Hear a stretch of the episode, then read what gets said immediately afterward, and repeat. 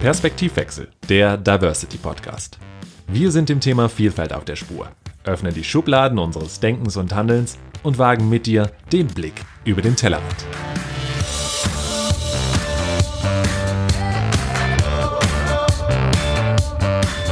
Hallo allerseits zu einer neuen Folge von Perspektivwechsel, dem Diversity Podcast. Hallo Annika. Hallo Sebastian. So ein spannendes Thema haben wir uns heute, finde ich, ausgesucht. Es geht um. Um was geht's? Um den alten weißen Mann natürlich. Um den alten weißen Mann. Ich bin tatsächlich das erste Mal irgendwie auf dieses Thema durch meinen Vater gestoßen. Also klar, man hat so in den Nachrichten, in den Medien sehr viel gehört, aber mein Vater kam irgendwann mal auf mich zu und sagte so, naja, ich bin ja jetzt äh, alter weißer Mann, ich glaube, das war äh, zu seinem 60. Geburtstag und ähm, jetzt darf ich ja sowieso gar nichts mehr sagen. Und ich finde das, ich habe mir bis dahin überhaupt gar keine Gedanken über das Thema so wirklich gemacht, vielleicht weil ich auch sehr weit davon entfernt bin, äh, noch ein alter weißer Mann zu sein, aber dass das so ein Thema ist, das damit verbunden wird für bestimmte Personen, nicht mehr an gewissen Debatten teilnehmen zu können. Ja, wie so ein Schubladendenken. Ich glaube, es ist halt einfach etwas, was uns immer begleitet und man macht sich aber nicht hundertprozentig immer so viele Gedanken darüber, was steckt eigentlich dahinter und wie fühlen sich vielleicht die Leute, die dieser Kategorie angehören. Mhm. Das, das stimmt tatsächlich. Also es wäre mal wahnsinnig interessant, die Stimmen zu hören, die eigentlich diesen alten weißen Mann ja auch so, so dämonisieren, sage ich mal. Und ob sie genau diese Reflexion vornehmen, dass sie letztendlich ja quasi ähm, auch unter diesem Diversity-Aspekt ihr wiederum ausgrenzen, finde ich. Es, es hat auch sowas mit Ausgrenzung zu tun, wenn ich, wenn ich drüber nachdenke.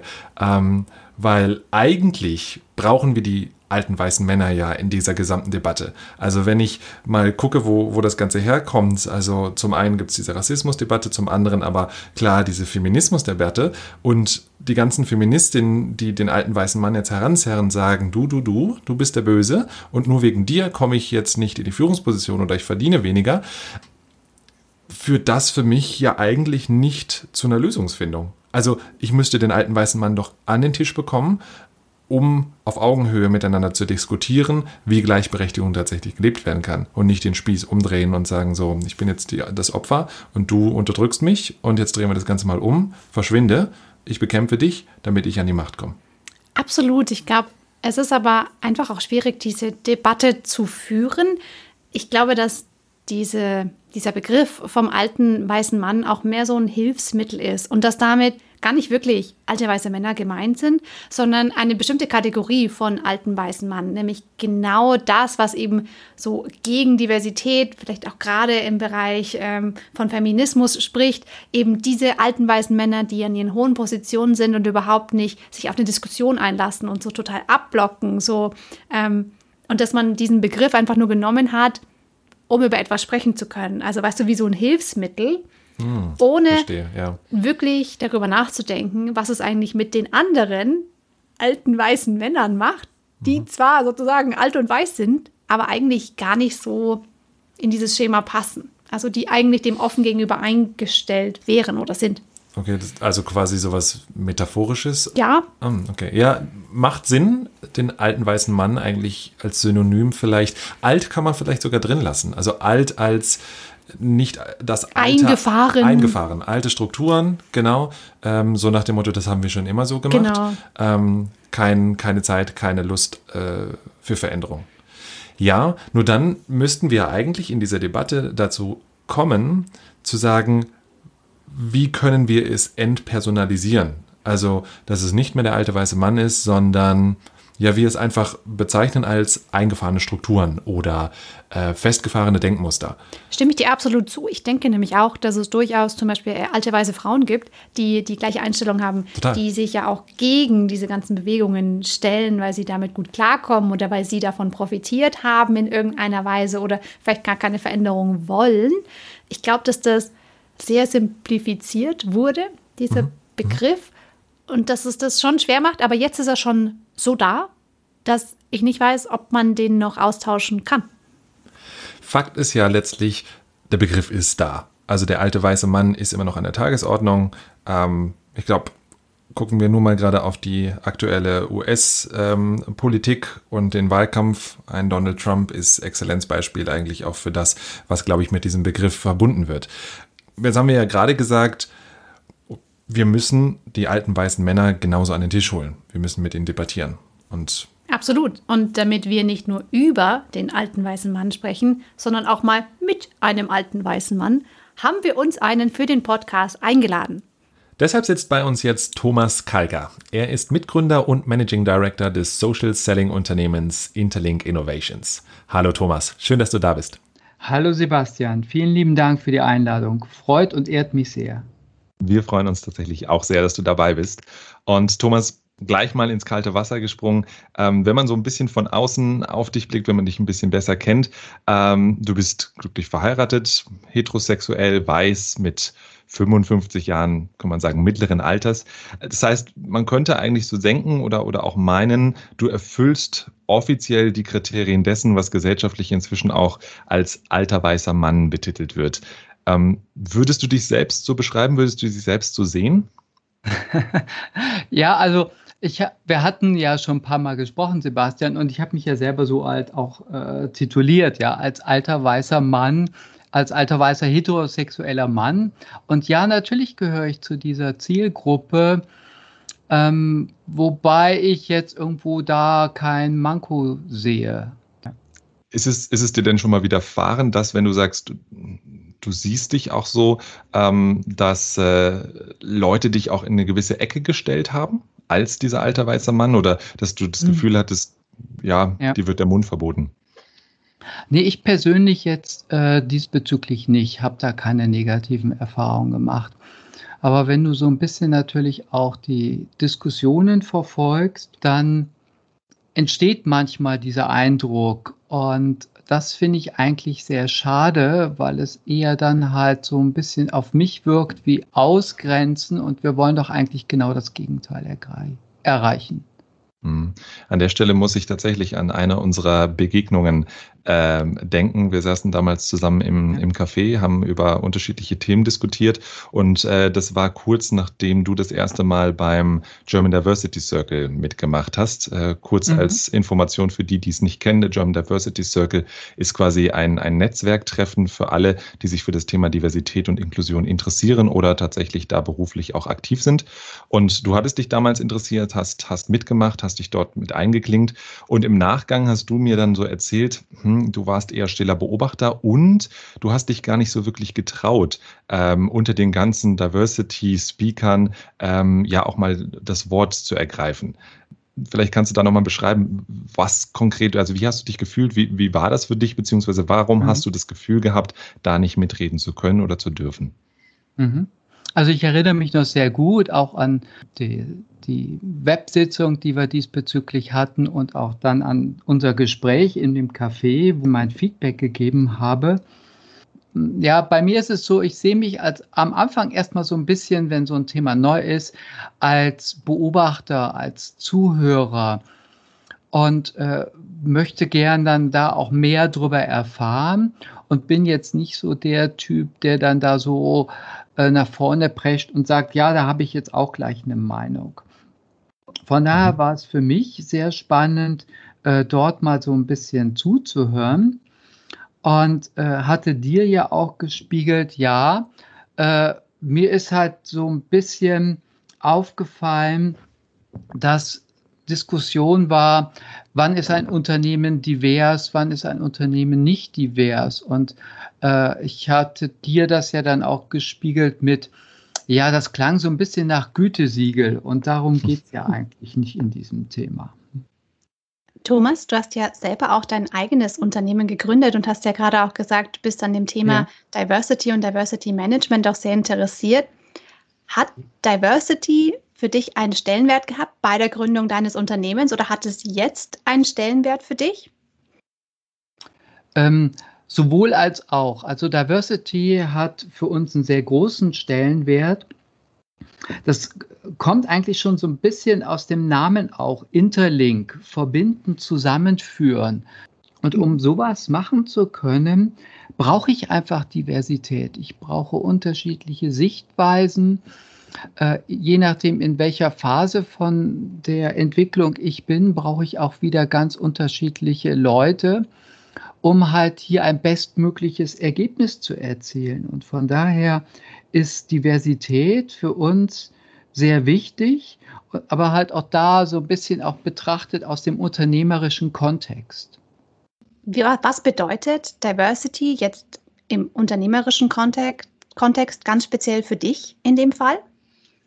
Ähm, lass es mich an einem Beispiel erklären. Also mhm. Ich komme aus der Softwareentwicklung und habe halt viele Jahre mit äh, Software für äh, große und mittelständische Unternehmen entwickelt, wo es darum ging, die kaufmännischen und äh, materialwirtschaftlichen Prozesse abzubilden. Und da kannte ich mich gut aus und sprich, da wusste ich, wie man Software entwickelt. Wenn ich jetzt aber quasi Software äh, für Jugendliche im Gaming-Umfeld entwickeln sollte, muss ich sagen, ich weiß zwar, wie Softwareentwicklung geht, aber wie meine Zielgruppe tickert, habe ich überhaupt keine Ahnung davon. Das heißt, wenn ich in dem Umfeld tätig werden möchte, brauche ich eigentlich auch äh, Mitarbeiter und Mitarbeiterinnen, die sich dort auskennen, die diese Zielgruppe kennen, die wissen, wie die ticken und was, äh, was die begeistert. Also sprich, ich brauche dann auch die Leute, die sagen, ja, ich spreche die Sprache von denen, ich äh, kenne deren Bedürfnisse, um genau das richtige Produkt zu entwickeln. Also vielleicht gar nicht wirklich nur die klassischen Dimensionen von Diversity, sondern auch ein bisschen im Hinblick auf Erfahrungswerte, auch im Berufsleben und ähm, aus welcher Branche man kommt? Auf jeden Fall. Also das Diversity ist ja sehr vielschichtig. Es geht mhm. jetzt nicht um die klassischen sechs, Absolut. sondern ähm, es geht ja hier auch noch viel weiter. Aber auch die, diese sechs Dimensionen diesbezüglich, die du dort hast, mhm. auch die sind schon wichtig, ähm, je nachdem, wo du bist und je nachdem, ja. äh, wie die Aufgabe ist, die äh, immer wieder gut zu kombinieren, äh, um das bestmögliche Ergebnis zu erreichen. Finde ich, finde ich ganz spannend, ähm, dass du das sagst. Ähm, jetzt ist natürlich in deiner Rolle, nenne ich es jetzt mal, als jener, der, wenn wir diese klassischen sechs Dimensionen sehen, erstmal vordergründig natürlich jemand ist, äh, der keine dieser Diversity-Dimensionen erfüllt. Ähm, trotzdem die Frage, wie würdest du denn dann deine persönliche Rolle definieren in der Diversity-Entwicklung? Also wo siehst du dich, was glaubst du, kannst du dazu beitragen, ähm, dass vielleicht Diversity überhaupt in der heutigen Diskussion eines Tages gar nicht mehr so geführt werden muss? Gute Frage. Jetzt würde ich dir eingangs erstmal widersprechen, ähm, weil ich meine, auch ich habe ein Alter, ich habe ein Geschlecht, ich mhm. habe eine sexuelle Ausprägung, ich habe eine Religion.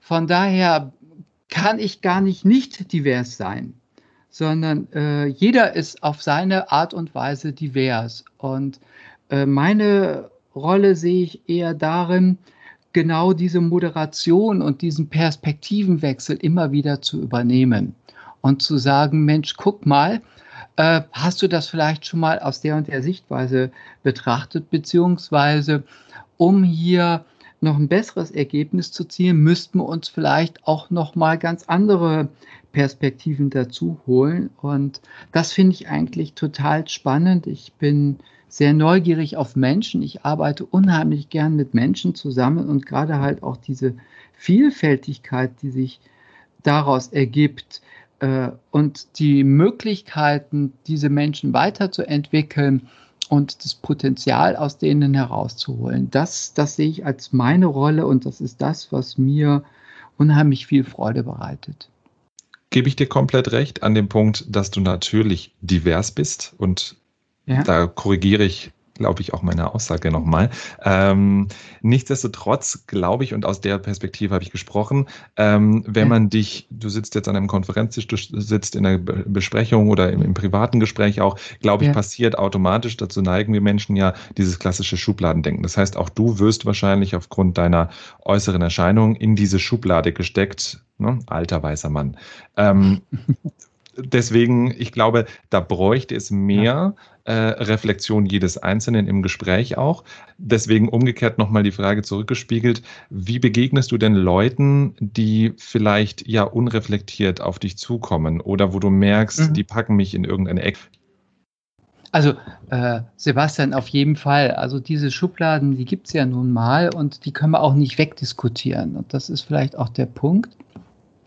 Natürlich werde ich, wenn man mich so äh, kennenlernt und äh, auf das, den ersten Eindruck halt äh, mich einordnet, genau in so eine Schublade reingesteckt. Ja, und ich äh, nehme mich da auch nicht aus, äh, passiert mir genauso. Und das ist, denke ich, der Punkt, wo, wo man immer wieder ansetzen muss, zu sagen, Mensch, lass uns diese Schubladen bitte wieder aufmachen und lass uns gucken, was steckt dort noch äh, dahinter und wie können wir hier integrieren, anstatt halt ähm, das zu differenzieren. Und das ist mir äh, total wichtig bei, bei der ganzen Geschichte, weil so können wir gemeinsam viel, viel mehr erreichen. Ich bin immer so der, der Typ zu sagen, äh, lass uns überlegen, wie wir den Kuchen größer machen, anstatt halt den bestehenden Kuchen äh, durch äh, sechs zu teilen. Äh, mhm. Und das ist so mein Credo und mein Ansatz, wenn mir jetzt jemand begegnet, der da nicht so tickert, dann versuche ich denen mit, ich sag mal, erschlagener Offenheit entgegenzutreten, um zu mhm. fragen, äh, wow, warum? Ja, was ist, was, was äh, steckt dahinter, dass du sagst, okay, ich bin jetzt diese Schublade. Was verbindest du damit? Okay, das heißt, äh, ja, offene Begegnung, kritisches Hinterfragen der These. Ja, ja. Also ich muss auch sagen, ich bin ganz, ganz begeistert davon, wie du das Thema so siehst. Eben einfach ähm, ja, so offen und dass du so offen über Perspektivenwechsel auch sprichst und das auch versuchst, ja. anderen Menschen näher zu bringen. Das ist das, was mich auch begeistert. Hast du schon immer so gedacht, woher kommt da dein ganz persönliches Interesse auch an diesem Thema und dass du dich da so mhm. reflektiert mhm. schon mit auseinandergesetzt hast? Mhm. Ähm, ich denke, ich habe da schon einiges auch aus meinem Elternhaus mitbekommen. Mhm. Ich meine, ich bin Jahrgang 65, wie gesagt. Äh, ich gehöre noch zu den Babyboomern. Mhm. Äh, und in unserem Elternhaus ist es aber schon damals sehr äh, offen zugegangen, sehr tolerant zugegangen. Mein Vater, dem war es sehr wichtig, dass meine Mutter unabhängig war, dass meine Mutter einen Führerschein gemacht hat, dass wir überhaupt keine Diskussion äh, selber Auto fahren konnte. Von daher muss ich sagen, bin ich in einem äh, sehr toleranten Familienumfeld aufgewachsen. Und ähm, das hat mich auch so mein, mein ganzes Leben äh, begleitet und äh, durch jetzt halt auch meine, beruflich, meine berufliche Tätigkeit. Ich war, wie gesagt, erst in der Beratung tätig und dann halt in der Softwareentwicklung. Bin ich natürlich mit sehr vielen unterschiedlichen Menschen zusammengekommen. Und äh, gerade halt auch zum Schluss mehr im internationalen Umfeld. Und das war für mich auch nochmal ein ganz tolles Learning, halt zu erfahren, wie so andere Kulturen funktionieren. Mhm. Und ähm, ja, äh, dahingehend immer wieder neugierig zu sein, aber natürlich auch äh, immer wieder so in das ein oder andere Fettnäpfchen reinzutreten. Aber das jetzt nicht eher als ähm, etwas zu sehen, was mich abhält, sondern eher dahingehend, okay, was kannst du tun, um halt hier, äh, obwohl du es gut gemeint hast, äh, die andere oder den anderen nicht wieder vom Kopf zu stoßen. Also als Lernerfahrung zu nutzen, sozusagen. Ja, ja. Jetzt hast du gesagt, ähm, du gehörst der Babyboomer-Generation an. Würdest du sagen, auch die, der Bezug überhaupt zu dem Thema Diversität ist eine Generationsfrage? Nein, nein, würde ich nicht sagen. Ähm, was sich natürlich schon verändert hat, ähm, ist die, die Vielfältigkeit, die wir bei uns im Land haben. Das hat sich schon geändert. Äh, allein die Entwicklung, die Europa genommen hat in der Zeit, die ich jetzt miterleben äh, durfte, ich meine, das ist gigantisch. Wie gesagt, ich habe noch vor einer Berliner Mauer gestanden und äh, wusste, da darfst du nicht rüber. Und äh, bin auf der anderen Seite über den Todesstreifen dann spazieren gegangen mit meiner damaligen Partnerin äh, und durfte dort ganz tolle Entwicklungen mit äh, erleben. Mhm. Und das hat natürlich auch viel verändert. Also diese, sag mal, Internationalität, die wir heute haben und die daraus entstehende Vielschichtigkeit, die hat es dort, äh, sag mal, in meiner Jugend in der Art und Weise nicht äh, gegeben. Jetzt muss ich dazu sagen, ich komme aus Köln und Köln war natürlich schon auch immer eine Stadt, äh, wo unterschiedliche Kulturen zusammengelebt haben. Äh, und Köln ist halt auch dahingehend auch immer eine Stadt gewesen, äh, die sehr weltoffen und äh, sehr herzlich war. Also ich meine, wer den Kölner Karneval miterlebt hat, äh, ja, da, da gibt es keine Abgrenzung, sondern da wird gemeinsam gelacht, da wird gemeinsam gefeiert. Und das ist natürlich ein Umfeld, was mich auch sehr geprägt hat. Wenn du jetzt sagst, ich denke mal, du bist, also du bist ganz klar nicht der Einzige, der auch solche Erfahrungen gemacht hat, äh, die Geschichte jetzt mit ja. der Berliner Mauer, ähm, deine internationalen Erfahrungen von beruflicher Seite. Jeder hat so seine persönlichen Geschichten und glaube ich, steht auch immer mal wieder in der Position, wo er einer vielleicht Minorität angehört. Wie erklärst du es dir im Umkehrschluss dann aber, äh, dass es immer mehr auch in unserer Gesellschaft Leute gibt, die sich bewusst gegenüber diesen Minoritäten versuchen abzugrenzen oder das ähm, versuchen, ja, schlecht zu reden, sich vielleicht auch mhm. angegriffen mhm. fühlen? Ja. Du, Sebastian, das ist ein Riesenthema und das ist ein Thema, was mich auch sehr beunruhigt, ähm, dass dort wieder mehr Abgrenzung passiert und weniger Toleranz diesbezüglich.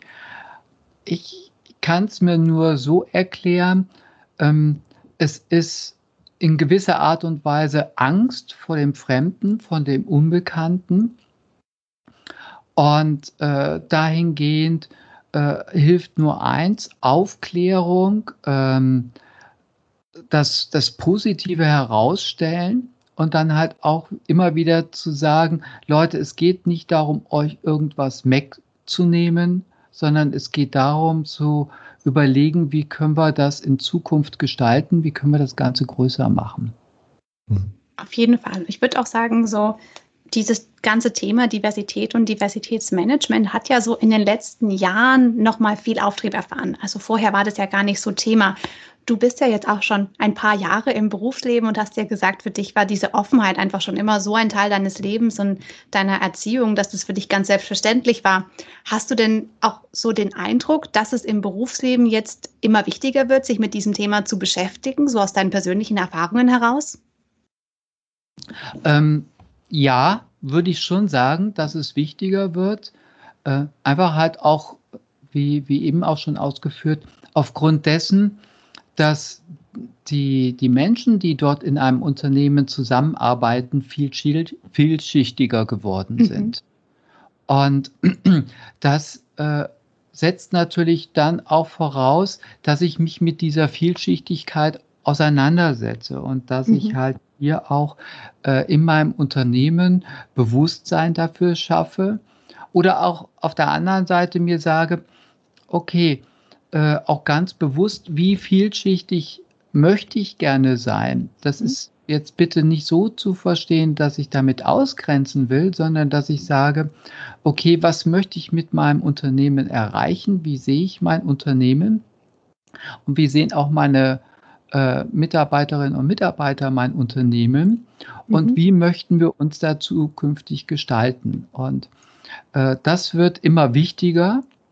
Und äh, dementsprechend, wenn dort neue dazukommen, äh, auch zu, über, zu vermitteln, was für eine Kultur haben wir hier und wie mhm. leben wir hier. Weil ich denke, äh, Toleranz muss immer auf beiden Seiten da sein. Dass derjenige, der sagt, bitte, ich möchte, dass ihr toleriert, ich habe die und die sexuelle Ausprägung und der andere, der sagt, okay, bitte toleriere aber auch, dass ich die nicht habe. Absolut. Ähm, und du sagst ja auch, Toleranz muss es sozusagen auf beiden Seiten geben. Fühlst du dich denn jetzt durch diese Diversity-Entwicklung abgeholt, eben als klassisch weißer, heterosexueller Mann mittleren Alters? Fühlst du dich da integriert? Das ist eine gute Frage, ja. Das Gegenteil würde ja bedeuten ausschließen. Ich wäre mhm. ausgeschlossen von dieser Bewegung. Das bin ich auf keinen Fall. Ich bin eher derjenige, der sagt, hm, wenn ich da noch nicht dabei bin, was muss ich denn tun? Äh, muss ich mich verändern, um halt äh, quasi dort Teil davon zu sein? Mhm. Oder was äh, muss ich halt quasi meinem Gegenüber vermitteln und zu sagen, du guck mal, ähm, das gehört genauso dazu.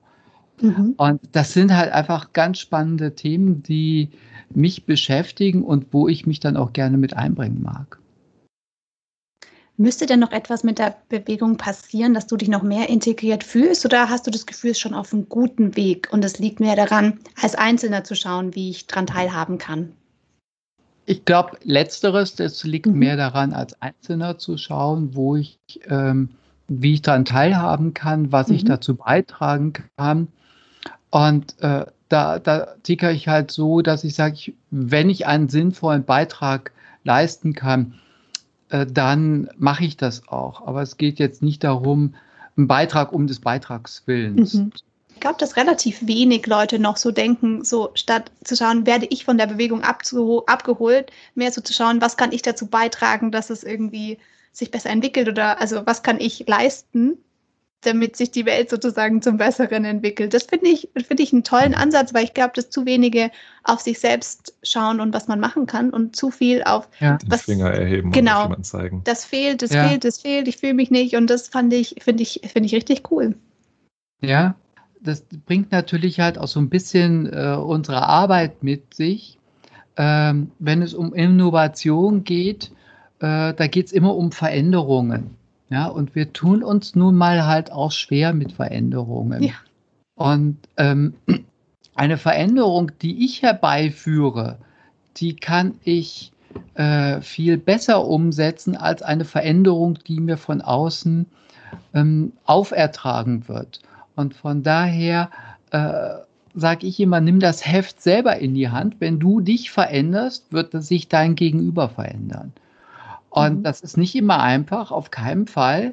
Äh, da sich immer wieder auch am Schopf zu packen und zu gucken, ja, falle ich da jetzt wieder in alte Verhaltensmuster, in alte Denkmuster zurück? Aber letztlich bist du damit extrem erfolgreich. Mhm. Das stimmt. Und ich finde es eben so toll, dass das so ein Ansatz ist, der kann wirklich jeder anwenden, weil ich kann am Ende nicht beeinflussen, wie sich die Gesellschaft entwickelt oder sogar, was mein Gegenüber denkt und fühlt, aber ich kann bei mir selbst anfangen genau. was, was zu versuchen. Ja. Und das kann mir nie jemand nehmen. Ich kann es immer probieren und selber die Veränderung sein, die ich vielleicht suche. Ja. Trotz ganz genau, Annika. Also ganz wichtiger Punkt dahingehend, ich bin die Gesellschaft, ich bin Teil dieser Gesellschaft und die Gesellschaft ist nicht jemand anders, sondern auch ich gehöre zu dieser Gesellschaft das ist so eine Diskussion, wenn ich das in der Presse oder in den Medien verfolge, äh, ja, der Staat muss doch, äh, äh, mhm. ich weiß gar nicht, von wem der Spruch ist, der Staat sind wir und nicht unsere Politiker. Und das finde ich immer ein bisschen ähm, befremdlich, wenn quasi von dem Staat als ein imaginärer äh, Dritter gesprochen mhm. wird. Mhm äh, anstatt zu sagen, ja, Moment, der Staat sind doch eigentlich wir, die Bevölkerung, die hier lebt. Äh, sprich, haben wir es doch in der Hand, das zu ändern. Trotzdem kann ich mir auch vorstellen, wenn man diesen Ansatz jetzt äh, Kritikern vortragen würde im Sinne von versuche dich zu integrieren, indem du dich reflektierst und an dir arbeitest, dass dann der, die, die Gegenantwort lautet, warum sollte ich mich denn verändern? Also dieses, die, die Frage nach der Normalität stellt mhm. sich da und dass viele dann sagen, naja, ich bin doch normal, mhm. warum sollte ich mich denn verändern? Die anderen müssen erstmal. Also ich glaube, da, da, da muss man tatsächlich auch schauen, wie man, wie man jeden Kritikern dann natürlich begegnet. Achso, ich glaube, es geht auch gar nicht wirklich so um Veränderung, oder? Es schon allein sich selbst zu reflektieren wäre ja eine Veränderung, durch die ja. ich etwas bewirken kann. Aber du hast schon recht, ja, natürlich. Und Kritiker gibt es immer, die dann sagen, ja, aber was, was nützt denn, wenn ein einziger Mensch jetzt seine Haltung ändert? Und es ist eben doch nur ein Mensch und nicht die Gesellschaft. Immer dieses, man kann eben nur bei sich selbst anfangen. Und ich finde, das ist, das ist so ja. ein wichtiger Ansatz. Vollkommen richtig. Also sowohl Annika als auch Sebastian vollkommen richtig. Du wirst immer Kritiker haben diesbezüglich. Und äh, du wirst immer diese Normaldiskussion haben. Und was ich dann entgegnen würde, wenn du sagst, okay, du bist normal, würdest du sagen, ich bin auch normal. Ähm, also sprich, was ist Normalität? Normalität mhm. ist etwas, was vielleicht jeder für sich selbst auch interpretiert, aber Normalität in dem Sinne gibt es eigentlich nicht. Wir sind Menschen, wir sind nicht irgendwelche DIN-Normen und von daher äh, versuchen wir das natürlich immer wieder mit diesen Schubladen zu normieren, aber letztlich äh, wenn du jetzt mit einem alten weißen Mann aus Leipzig reden würdest, der würde dir vielleicht ganz andere Antworten geben wie der alte weiße Mann aus München mit Wurzeln aus Köln. Äh, und genauso würde vielleicht ein alter weißer Mann aus, äh, keine Ahnung, Kiel auch wieder ganz was anderes sagen. Mhm. Und sind die jetzt alle normal oder sind die alle nicht normal? Absolut. Also als interkulturelle Trainerin geht mir da das Herz auf, weil das ist so immer das Kernprinzip der ganzen Trainings ist das, was ich denke, ja. ist normal, ist für jemand anderen überhaupt nicht normal. Also jeder ja. hat ein eigenes Verständnis von Normalität und das ist so ja. ähm, im, im Unterbewusstsein verankert, dass man gar nicht auf die Idee kommt, dass es für jemand anderen anders sein könnte. Und das ist so das Ganze, worauf es hinausläuft. Aber es ist so schwierig, das in die Köpfe der Menschen zu bekommen. Auf, auf jeden Fall. Und äh, bitte, da muss ich mich jeden Tag an die eigene Nase fassen. Genau, ja. Mhm. Ich glaube, wir äh, alle. Und, ja, mhm. und jedes Tag, jeden Tag auch wieder sagen, ja, wenn ich jetzt über X und Y schimpfe, äh, was bedeutet das, wenn ich jetzt seine Perspektive einnehme? Hm? Ja. Und das heißt ja gar nicht, dass man alles gutheißen muss. Das heißt ja nur, dass nee aus der, dessen, dessen Perspektive es einfach anders ist ja. und er das anders sieht. Das ja. heißt ja nicht immer, dass man übereinstimmen muss. Man kann mal auch mal sich darauf einigen, anderer Meinung zu sein. Das genau. wird, glaube ich, immer auch so sein in unserer Gesellschaft. Aber solange man es probiert, das aus einer anderen Perspektive ja. auch zu sehen, ähm, ist schon mal der erste Schritt getan.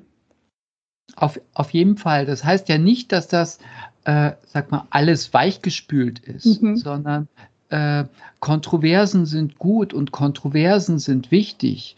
Nur wenn wir uns kontrovers auseinandersetzen, äh, kriegen wir auch die verschiedenen Blickwinkel hin. Und Kontroversen können durchaus einen sehr positiven Beitrag leisten. Und das heißt ja nicht, dass quasi alle die gleiche Meinung haben müssen, weiß Gott nicht. Ähm, das wäre ja schrecklich.